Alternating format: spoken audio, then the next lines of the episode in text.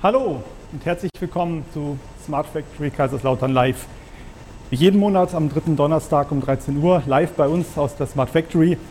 Und Sie sehen schon, heute stehe ich hier noch alleine, denn es gibt zwei Dinge zu feiern, zwei Besonderheiten. Ein Jahr Smart Factory Kaiserslautern Live.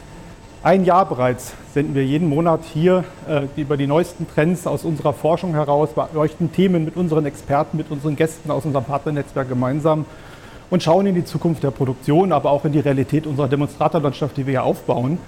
Und das nicht an irgendeinem Tag, sondern an dem Innovationstag der Smart Factory. Wir haben heute nach langer, langer Zeit, nach fast zwei Jahren, das erste Mal wieder unsere Partner einladen können und feiern hier gemeinsam äh, und schauen uns das an, was wir geschaffen haben, was wir zur Hannover Messe letztes Jahr schon vorbereitet hatten, zur Hannover Messe 2021 dieses Jahr dann live hier auch gestreamt haben. Wir haben ja einen ganzen Tag live aus der Smart Factory gestreamt, zusätzlich noch äh, Slots äh, präsentiert mit unseren Experten in der gesamten Woche der Hannover Messe. Und wir sind super froh, dass alle hier sind und dass wir gemeinsam feiern können. Und wir haben eine kleine Überraschung vorbereitet, denn ich wünsche noch mal alle Moderatoren von Smart Factory KL Live aus des letzten Jahres hier mit auf die Bühne. Patrick Bertram, äh, Jesko Hermann und natürlich die Damen Svenja Knetsch und äh, Theresa Petsche. Vielen, vielen Dank, dass ihr insbesondere in letzter Zeit jetzt mit übernommen habt und das äh, ja, unser Duo zu einem Quartett gemacht hat. Und natürlich Ingo Herbst, unser Medienverantwortlicher, ähm, der das Ganze ins Leben gerufen hat und sich jeden Monat darum kümmert, dass wir hier vernünftig ja, senden können mit Joachim Kreuzer hinter der Kamera und dem gesamten Team, die hier schon fast zu Hause sind. Es macht riesig Spaß, mit euch zu feiern. Wir haben eine Torte, die wir gemeinsam mit unseren Partnern dann in der Mittagspause und heute Nachmittag ähm, ja, anschneiden werden. Vielen, vielen Dank allen, auch unseren Zuschauern, die treu wie jeden Monat äh, zuschauen. Entweder live jetzt direkt bei YouTube oder natürlich zeitversetzt äh, im Nachhinein, wann es dann passt, weil nicht jeder zur Mittagspause Zeit hat. Aber deswegen das Format extra auch zum Nachsehen. Und wie immer werden wir auch Ausschnitte aus unseren Sendungen ähm, ja, herausziehen, als Clips äh, zur Verfügung stellen, um die prägnanten Aussagen einfach äh, nach draußen zu tragen. Vielen Dank. Ich glaub, wir haben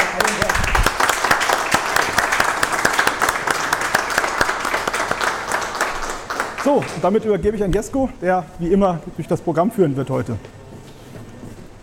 Hallo, auch willkommen von mir und auch, ich denke auch im Namen aller Moderatorinnen nochmal vielen Dank, auch speziell an Ingo und das ganze Team dass das hier alles immer so super schön und reibungslos funktioniert.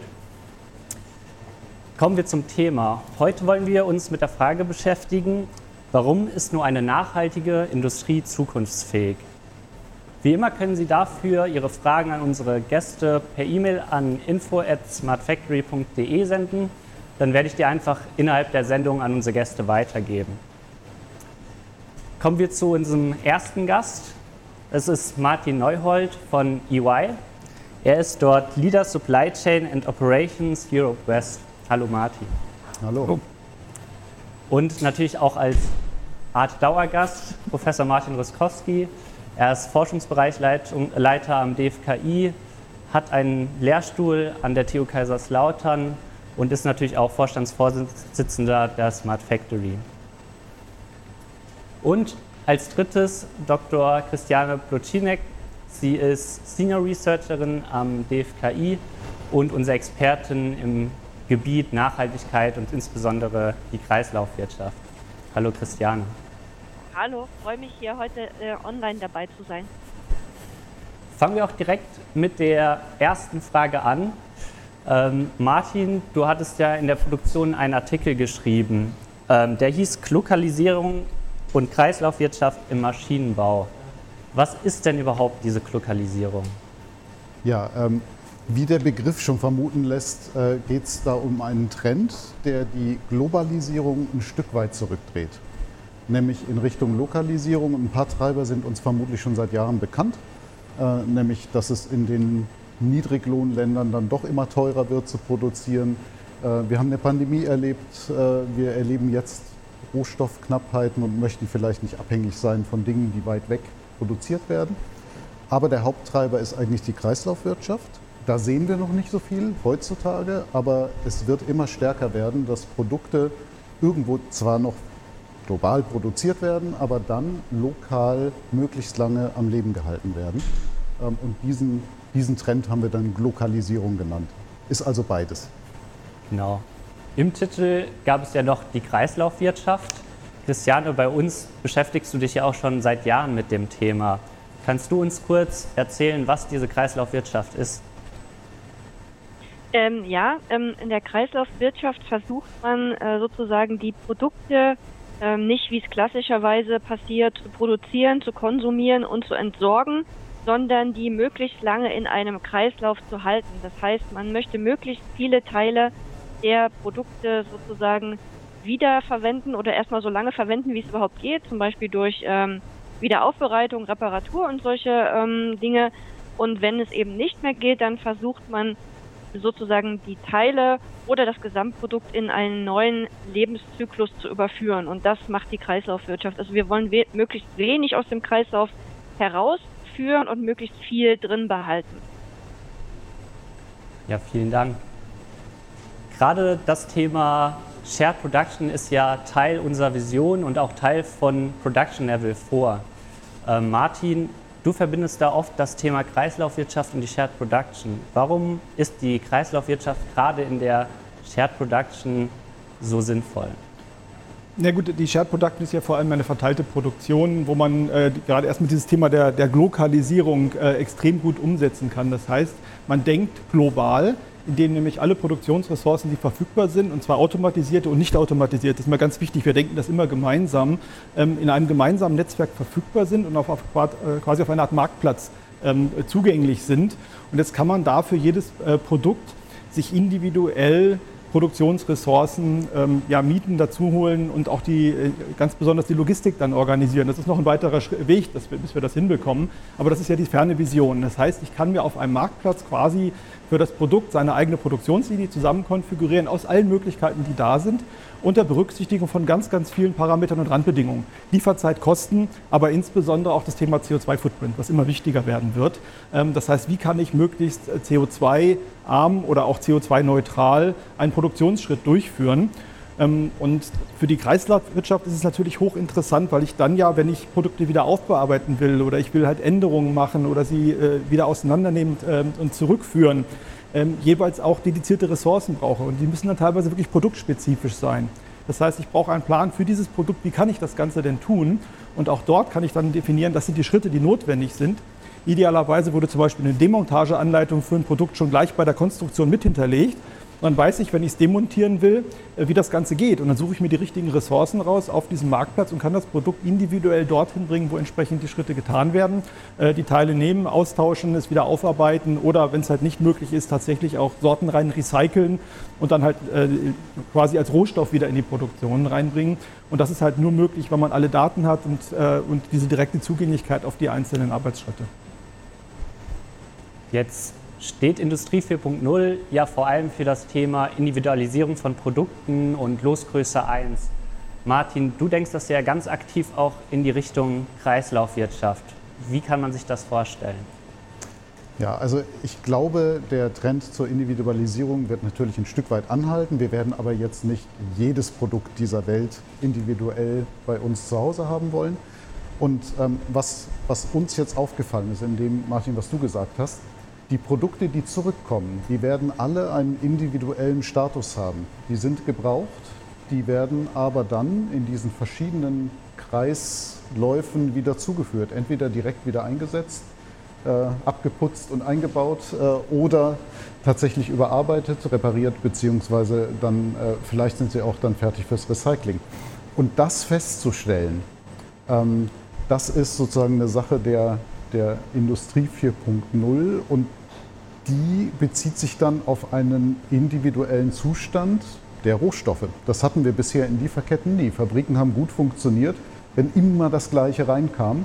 Äh, und jetzt brauchen wir plötzlich Industrie 4.0, um die sogenannte Lot Size One am Eingang der Fabrik verarbeiten zu können.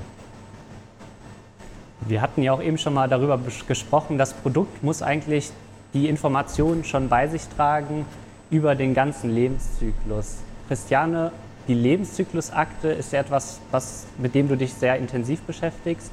Wie passt denn dieses Konzept genau in das Thema der Kreislaufwirtschaft und Shared Production?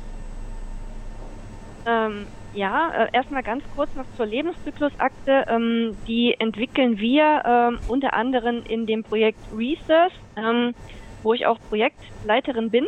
Ähm, und die Lebenszyklusakte soll genau diese Informationen, äh, von denen Martin und Martin gerade gesprochen haben, ähm, in einer maschinen- und menschenlesbaren Datenstruktur zusammenführen. Ja, also wir können dort zum Beispiel die, ähm, die ähm, Anleitungen, von denen Martin gesprochen hat, hinterlegen, wie man ein Produkt wieder auseinander nimmt.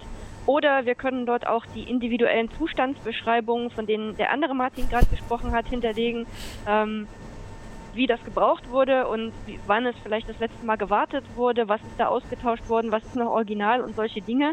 Ähm, und das wird am Ende helfen, die Kreislaufwirtschaft zu digitalisieren. Also eigentlich ist es das exakt das, was wir dafür brauchen. Wir brauchen diese einheitliche Datenstruktur und wir glauben daran, ähm, dass die auch maschinenlesbar sein muss. Ja? Also es gibt sehr, sehr viele Ansätze auf nationaler, aber auch auf EU-Ebene. Ähm, Allerdings sind ganz oft diese Daten dann nur in einem menschenlesbaren Format. Ja? Und da riskiert man natürlich immer wieder Medienbrüche, wenn man dann äh, sozusagen die Informationen von einem zum anderen in diesem Kreislauf weitergibt. Beziehungsweise man kann auch gar nicht die Daten ähm, aus den Maschinen direkt in die Datenstruktur reinschreiben oder die Maschinen damit steuern. Ja? Und all dies wird möglich mit einer maschinenlesbaren Lebenszyklusakte und wir setzen hier ganz auf die Verwaltungsschale der Plattform Industrie 4.0. Genau. Wenn wir uns das jetzt so anhören, ist das natürlich auch erstmal die Forschungsseite mit Lebenszyklusakte, Verwaltungsschale. Besonders interessant ist das dann ja auch zu schauen, denkt auch die Industrie um und Martin EY hat wahrscheinlich auch einen sehr guten Einblick dort. Denken die Unternehmen bereits in, die, in, die, in das Thema Kreislaufwirtschaft um? Also ich bin jetzt seit circa zehn Jahren mit dem Thema befasst ähm, und muss sagen, ich habe noch nie so viele Gespräche wie in den letzten 18 bis 24 Monaten zu dem Thema geführt.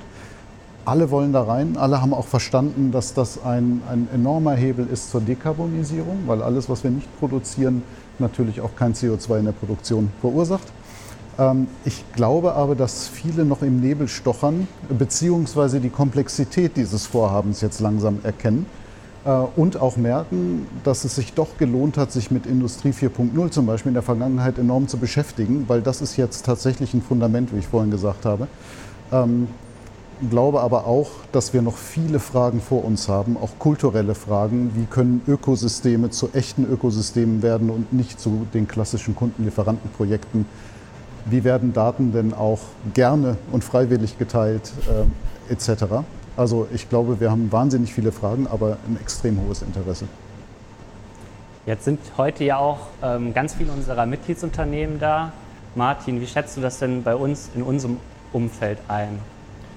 Ja klar, unsere Partnerunternehmen kommen ja aus verschiedensten äh, Bereichen. Es sind sowohl Anwender als auch Komponentenhersteller als auch Softwarelieferanten, und jeder von denen hat irgendwie auch immer zwei Rollen. Das heißt einerseits ähm, der, der Anwender, der selber das für seine Produktion umsetzen muss, äh, andererseits ähm, aber auch halt als, als Komponentenhersteller, der seine Produkte ja, dafür fit machen muss, dass sie Verwaltungsschalen und Lebenszyklusakten verarbeiten können, dass sie CO2-Footprints entsprechend bereitstellen.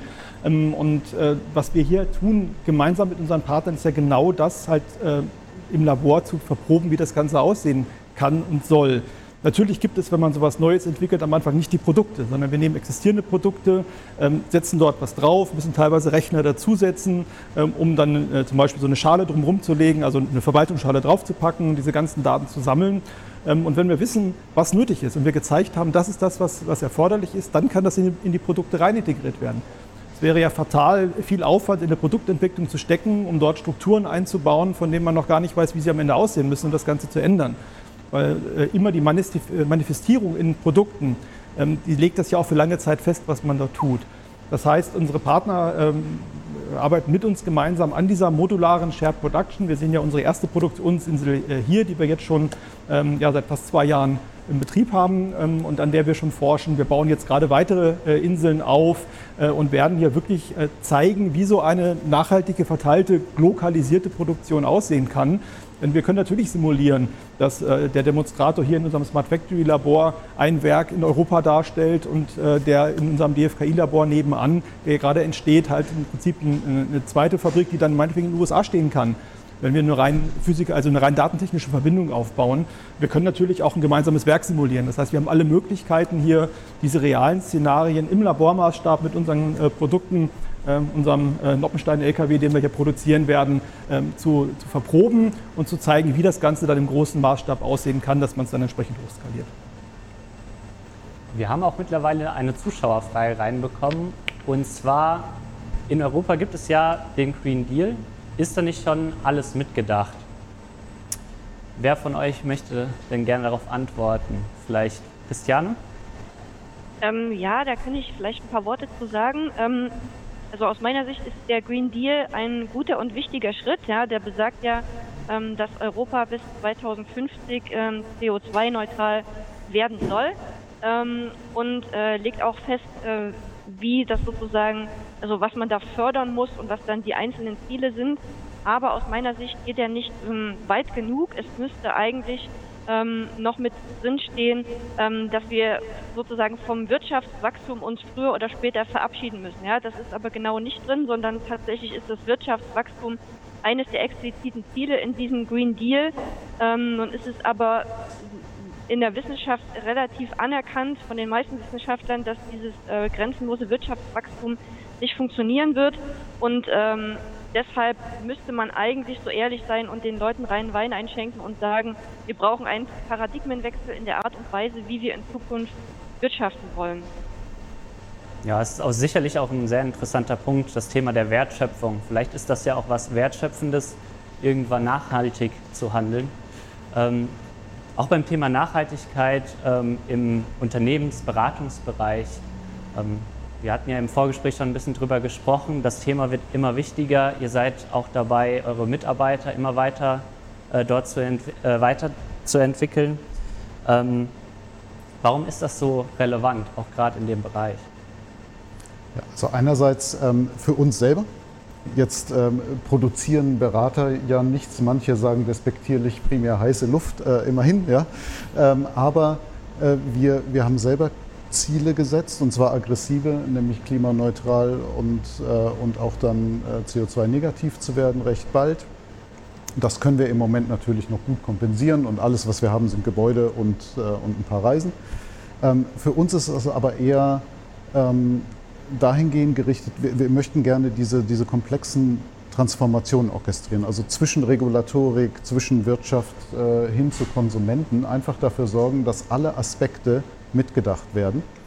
Ähm, und da ist es ganz schön zu sehen, wie jetzt plötzlich ganz viele Fakultäten bei uns anfangen, auch intern miteinander das Thema zu diskutieren. Damit sie das können, schulen wir die natürlich. Aber da sind dann die Steuerberater, die mit ganz anderen Aspekten auf ein Thema Dekarbonisierung, Kreislaufwirtschaft schauen ähm, oder unsere, ähm, unsere Anwälte, die beispielsweise das Umweltrecht dann anbringen und sagen, naja, wenn man heutzutage ein Produkt irgendwann wegwirft, dann ist es Abfall per Gesetz. Äh, das ist aber in Zukunft ja überhaupt nicht mehr so. Dieses Produkt wird viele Komponenten beinhalten, die eigentlich, jetzt bin ich wieder bei meinem Beispiel abputzen, wieder einbauen, neuwertige Komponenten haben. Wie gehen wir denn legal, aber auch aus, aus einer Besteuerungssicht mit solchen Themen um. Ähm, und, und diese Diskussion läuft gerade. Ähm, und das ist sehr, sehr spannend zu sehen, wie über immer mehr Erkenntnisse auch, auch die Diskussion äh, immer vielfältiger wird. Martin, du hattest ja eben ganz kurz angesprochen, dass das Thema Shared Production, was ja auch einfach nur eine Form des Sharing-Modells ist, was wir alle aus unserem Konsumgüterbereich kennen, ob es jetzt die Urlaubsbuchung ist oder das Carsharing. Wir sehen jetzt ganz langsam auch in der Industrie immer wieder neue und sehr viele Plattformen sich jetzt auch entwickeln im Fertigungsbereich. Ähm, davon hat sich natürlich auch noch keine bisher durchgesetzt. Wie siehst du denn das ganze Thema der Sharing-Modelle in der Fertigung? Ich sehe, dass, dass äh, unter diesen ganzen Randbedingungen, die wir sehen, äh, die Notwendigkeit entstehen wird. Also vielleicht nochmal zurück zur Industrie 4.0. Am Anfang ging es vor allem um die Technologien und die, äh, ja, äh, wie setzt man das Ganze um. Ähm, man muss aber über, überlegen, wozu macht man das Ganze. Und deswegen hatten wir ja auch äh, vor einiger Zeit diesen Begriff Production Level 4 nochmal herausgeholt, um klarzumachen, wozu wir das Ganze tun. Nämlich genau in Richtung dieser Shared Production, der Nachhaltigkeit, der Einbindung des Menschen äh, in die Produktion. Ähm, das heißt, ähm, so langsam wächst das Verständnis, wozu man das Ganze braucht, dass die Notwendigkeit da ist ähm, und äh, dass man äh, diese, diese Sharing-Modelle ja, so langsam mal anfängt umzusetzen. Aber wie das immer so ist, fängt das erstmal mit, mit isolierten Lösungen an, die einen kleinen Scope haben, die sich dann aber immer weiterentwickeln. Wir haben also konkurrierende Plattformen, es werden verschiedene Ansätze nicht nur in der Forschung, sondern auch in der Praxis ausprobiert, was zeigt, der Bedarf ist wirklich da, man macht das Ganze schon. Am Anfang noch mit sehr, sehr viel manueller Arbeit. Ich denke so an Plattformen, wo ich mein CAD-Modell hochladen kann und dann kriege ich es halt ein Angebot und ich kriege es gefertigt von einem Auftragsfertiger. Das sind ja so die Schritte schon dahin oder ich kann meinen Schrank konfigurieren und kriege ihn fertig geliefert. Ähm, das sind alles schon äh, die richtigen Wege ähm, und da wird sich halt eine Bereinigung ergeben. Natürlich wird sich das auf etwas größere Anbieter oder einige werden sich durchsetzen. Äh, du hast gerade schon gesagt, das Thema ähm, zum Beispiel Elektroscooter oder Fahrräder. Wir denken noch vor einigen Jahren, die, die Mietfahrräder, wie äh, chinesische Anbieter den Markt überschwemmt haben, die sind alle verschwunden. Es haben sich nachhaltige, vernünftige Modelle hauptsächlich durchgesetzt und einige wenige. so wird das auch kommen. Ich vermute, wir werden in, in der Marktwirtschaft niemals eine einzige Plattform haben. Wir werden aber äh, Plattformen haben, die sich dann irgendwie funktional aneinander angleichen. Denkt man an die großen Cloud-Anbieter, da ist es auch passiert. Im Prinzip sind die alle mehr oder weniger austauschbar ähm, und ich bin dann auch kompatibel. Das nähert sich immer weiter aneinander an und so kann ich dann auch zwischen den Plattformen entsprechend Aufträge vergeben und dann kommt am Ende ein Ökosystem raus. Ähm, man wird nicht die exakt gleichen Standards überall brauchen, weil die modernen Technologien und auch gerade so Methoden der künstlichen Intelligenz, wo es um Wissensmanagement geht, äh, die sind durchaus in der Lage, zwischen solchen Plattformen zu vermitteln. Dann habe ich so ein Interface von Plattform A zu Plattform B, da kann ich das quasi virtuell zusammenbinden. Und ich glaube, da wird halt so ein, so ein Netzwerk daraus entstehen. Da wird man sehen, wie viel geht automatisiert, wie viel ist noch manuelle Unterstützung notwendig. Wie überall bin ich ein großer Fan vom 80-20-Prinzip und nicht alles in die Automatisierung reinwerfen, sondern einfach gucken, wie ist das ideale Zusammenspiel von Mensch und Maschine, wo kann die Maschine automatisieren, im Sinne von der Rechner macht das Ganze und wo sind Entscheidungen, wo ich sage, komm, da, da geht noch ein Mensch rein und trifft die letzte Entscheidung. Wichtig dazu sind solche Mensch-Maschine lesbaren Strukturen. Christiane hatte die Lebenszyklusakte erwähnt. Genau dazu muss die von beiden lesbar sein. Und ich glaube, da, da werden dann solche Marktplätze äh, über kurz oder lang entstehen. Natürlich nicht in der akademischen Reihenform, wie man das in der Forschung entwickelt, sondern in der industriellen Praxis. Aber die wesentlichen Funktionen, die werden kommen. Du hattest auch gerade schon von Standards gesprochen. Im Vorgespräch hatten wir das Beispiel von Automobilherstellern, die immer mehr anfangen, auch ihre Bauteile zu standardisieren, um sie in unterschiedlichen Modellen zu verwenden. Das bedeutet natürlich einmal, man braucht eine sehr hohe Standardisierung. Auf der anderen Seite galt das ja auch immer als gewisser Wettbewerbsvorteil, ähm, nicht austauschbar zu sein. Wie siehst du das denn, Martin? Ja, ähm, für mich stellt sich so ein bisschen die Frage, wie, wie austauschbar wird tatsächlich das technische Innenleben. Wenn wir jetzt bei Autos mal bleiben, bei dem äh, Beispiel, dann ähm, glaube ich, werden die Kundenanforderungen ganz andere sein in Zukunft. Gerade wenn wir irgendwann alle elektrisch fahren, sind die Unterschiede dann doch äh, kleiner als bei den Verbrennern. Ähm, das heißt, wir können uns mehr auf die Außenhaut äh, konzentrieren, auf die Features, vielleicht auf die Services drumherum. Ähm, auf das gesamte Mobilitätsangebot. Das wird nämlich viel spannender sein für viele. Ja, ich, ich glaube, man hat da immer dieses S-Kurven-Prinzip. Ähm, ja, ich merke das heute, wenn ich äh, über keine Ahnung, E-Scooter nachdenke, ja, äh, das Konkurrenzprodukt zum Leihfahrrad, ähm, dann habe ich hoffentlich nachher einen ähm, hier vorne stehen, um zum Bahnhof zu fahren. Ja, und das wäre für mich viel wichtiger, als äh, mir einen zu kaufen und einen zu besitzen. Und die Kunden werden natürlich auch da mit ihren Anforderungen dann doch bestimmen, wie das Produkt aussieht. Nehmen wir jetzt Elektromobilität, ja, Stichwort Standardisierung. Die Batterien, die eventuell dann doch Standard sind und austauschbar sind, ähm, das wäre schon ein enormer Vorteil, weil dann könnte ich mein E-Auto, wenn ich es nur kurz fahre, nur mit einer Batterie ausstatten. Ich schleppe nicht hunderte Kilo Gewicht mit. Äh, wenn ich die Urlaubsfahrt mache, kann ich das schnell austauschen. Da müsste man standardisieren. Ich glaube, die Kunden würden das sehr gerne wollen. Es gab ja auch solche Ansätze schon, die waren ihrer Zeit dummerweise gute zehn Jahre voraus, ähm, aber ich, ich denke, das wird wieder kommen. Ähm, und das gilt dann eben weitergedacht für die Kreislaufwirtschaft, für viele andere Komponenten, die eventuell auch viel einfacher zu zirkulieren sind, wenn man sich auf einen Standard geeinigt hat und sagt, als Automobilist, ich verdiene mein Geld an diesem Lebenszyklus und nicht mehr am Verkauf von Autos. Wie sieht das denn mit Standards in der Produktion aus, Martin? Wo siehst du da speziell Lücken, vielleicht auch im Hinblick auf die, das Thema Nachhaltigkeit? Ne, wichtig ist, dass man die Module, die Produktionseinheiten äh, relativ einfach austauschen kann. Und das ist immer die Oberfläche, um die das Ganze geht. Ne, das ist eben ein schönes Beispiel, vielleicht noch zur Ergänzung. Ich bin selber auch äh, leidenschaftlicher Carsharing-Fahrer und im Privatbereich hauptsächlich so unterwegs. Mir ist es viel wichtiger, dass ich in jedem Auto mehr oder weniger gleich zurechtkomme und nicht in dem einen Auto ist der Blinker links, im anderen rechts und dann weiß ich nicht, wie die Lüftung bedient wird. Ich hätte gerne auch meine Oberfläche dabei und ich würde gerne, egal was da jetzt an Technologie und Hersteller hintersteckt, an der Oberfläche halt ja, mein, meine User Experience kriegen, um es nutzen zu können. Weil natürlich ist das Auto zunehmend immer nur noch ein Zweck der Mobilität und äh, dieses, äh, ja, dieses Individualisieren, ich möchte genau mein Auto so individualisiert haben von der Bedienung, ähm, ja, das möchte ich auf alle übertragen, die ich fahren können. Ja, das ist halt äh, der Wunsch und das gleiche wird man in der Produktion haben. Das heißt, wir brauchen vor allem an der Oberfläche der Maschinen, das ist einerseits die Mensch-Maschine-Schnittstelle, aber auch die Machine-to-Machine-Schnittstelle, wo ich nämlich genau die Produktionsdaten reinbekomme und die Anbindung an, die, an dieses Produktionsnetzwerk der Shared Production habe. Da brauche ich halt ähm, austauschbare Standards oder vergleichbare Standards. Das muss, wie gesagt, nicht immer identisch identisch sein. Wenn ich verschiedene Plattformen habe, die sind ein bisschen unterschiedlich, dann setze ich einen kleinen Adapter dazwischen.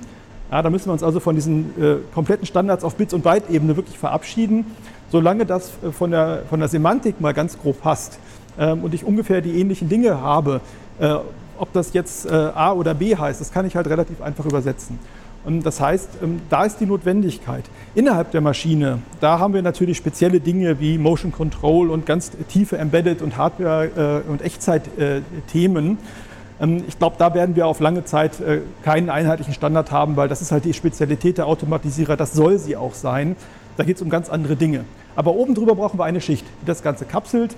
Ähm, die Verwaltungsschale der Plattformindustrie 4.0 ist natürlich das Beispiel par excellence, wie ich sowas standardisieren kann wo ich dann einheitliche semantische Standards draufsetzen kann ähm, und dann kann ich die Module halt relativ einfach austauschen. Also das ist eigentlich die Notwendigkeit, dass nach außen hin die Schale ähm, benutzbar ist, egal ob die Maschine von A, B oder C ist. Ich nehme sie und ich komme sofort damit zurecht, ohne jetzt einen Mitarbeiter über Monate auf den Lehrgang zu schicken. Ähm, und, das ist die Anforderung, die halt entsprechend umgesetzt werden muss. Gerade wenn wir Richtung Standards denken, gibt es ja zwei Möglichkeiten eigentlich. Entweder wie wir es besprochen haben, ist das intrinsisch aus den Unternehmen heraus oder aber vielleicht auch gesetzgeberisch. Ähm, Martin, wie ist denn dein Blick auf die Komponente der, der Gesetzgebung? Ja, sehr, sehr spannende Frage. Die Politiker fragen sich ja auch, ähm, wie gehen wir da jetzt dran? Wie viel Regulatorik ist nötig?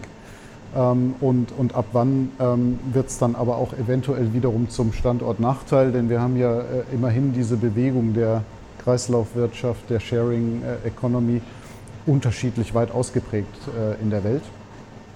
Das heißt, ähm, ich glaube, die, die Anreize, die im Moment funktionieren, ja, wenn ich Nachhaltigkeit insgesamt denke, sind Geld. Ähm, also seitdem CO2 teuer geworden ist, springen alle ganz schnell drauf, äh, genau da ähm, sozusagen ihre Lösungen zu finden. Äh, und diese, diese gleichen Anreize muss man eigentlich auch schaffen für den Ressourcenverbrauch. Also in dem Moment, wo es einfach sehr teuer ist, irgendein ein Gerät, eine Maschine oder ein Gebrauchsgegenstand sehr lange rumstehen zu lassen, äh, überlegt man sich halt, wie kriege ich jetzt diese gemeinsame, die intensivere Nutzung hin. Äh, und ich glaube, in dem Moment, ja, ähm, wo, wo, die, wo die Kosten für den Ressourcenverbrauch nach oben gehen, äh, werden wir auch viele Lösungen finden, die genau diesen Ressourcenverbrauch wieder nach unten treiben. Ja, wenn wir ehrlich sind, ist es ja so, dass wir, äh, wo wir in vielen Bereichen heute vermeintlich kostengünstig unterwegs sind, einfach auf Kosten der Zukunft leben. Ja, der Ressourcenverbrauch, den wir haben, die CO2-Produktion, ähm, die gesamte äh, ja, Ausschöpfung der, der Bodenschätze und der Verbrauch der Natur, das sind Kosten, die wir heute nicht sehen und wir tun so, als wenn das umsonst wäre. Und äh, das müssen wir einfach äh, umstellen und, und, diese Kosten wirklich auch, auch äh, umverlagern und heute sichtbar machen. Und darum geht es ja eigentlich darum, einfach mal realistisch zu sagen, ja, das kostet, weil ähm, das ist einfach nur ein Kredit auf die Zukunft, die wir aufnehmen. Ja, und das muss halt auch äh, die Politik verstehen. Ähm, die Wirtschaft funktioniert dann am besten, wenn sie auch noch in 50 oder 100 Jahren vernünftig funktioniert und nicht in dem nächstes Jahr alles zusammenbricht. Ähm, und äh, diesen, diesen langfristigen Blick, den muss die Politik einfach formen. Und dazu muss sie halt diese Kosten quasi umlegen und einfach es klar machen, ähm, weil der Markt funktioniert halt über Geld und über Kosten und äh, das muss, glaube ich, wirklich in den Vordergrund gestellt werden. Das ist auf jeden Fall eine, eine sehr spannende Richtung. wir haben ja auch in der Smart Factory im Zusammenhang mit Gaia X das Projekt Smart Max. Ähm, dort geht es ja vor allem auch um das Thema Shared Production, wie sich Unternehmen und Maschinen ähm, in Zusammenhang mit der Plattform austauschen können. Martin, kannst du einmal kurz darauf eingehen, was denn so unsere Vision ist auch mit dem Projekt Smart Max und ja. auch das Thema, hilft das auch die Themen in die Standardisierung zu bringen, beziehungsweise wie würde das funktionieren? Ja klar, also beides wird adressiert. Ähm, Gaia X ist ja die Initiative, einheitliche Standards zu schaffen, zumindest ähm, ja, vergleichbare Standards, also in der, genau in der Richtung, wie ich es gerade eben schon geschildert habe, sowas anzugehen, äh, und zwar über alle Domänen hinweg. Das heißt, in, in allen Bereichen äh, der Digitalisierung, im Gesundheitsbereich, im, im, Agrarbereich, aber auch in der Produktion, äh, genau solche Ökosysteme, Netzwerke ähm, ähm, Datenplattformen, Datenpools, äh, Standards zum Datenaustausch, Sicherheitsmechanismen, auch legale Mechanismen, also wer darf darauf zugreifen, wie lange darf er darauf zugreifen, was darf er damit machen, all solche Dinge zu regeln.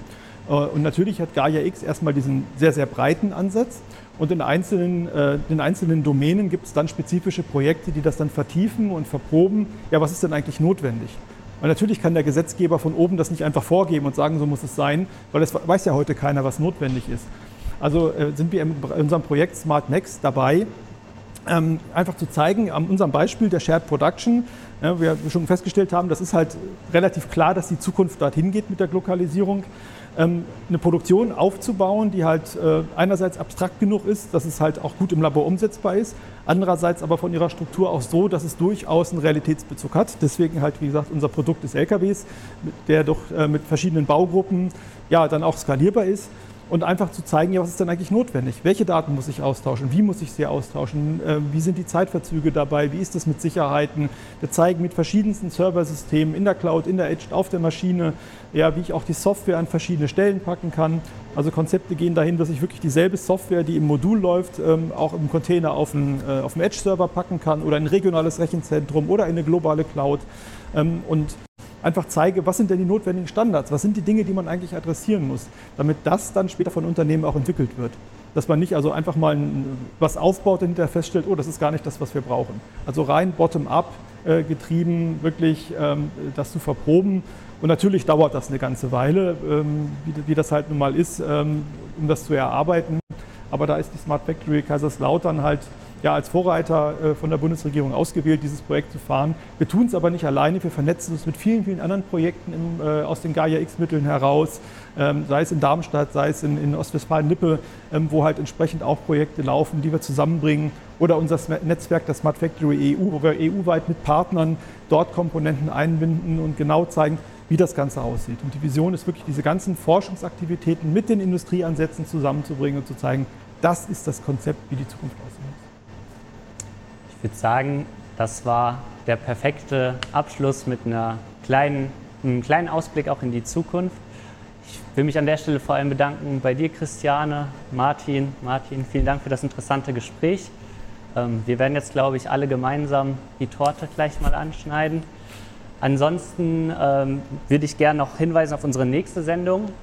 Ähm, die wird sich um die Modularisierung und das Thema Shared Production unter dem Titel Modularisierung als Vorstufe zur Shared Production beschäftigen.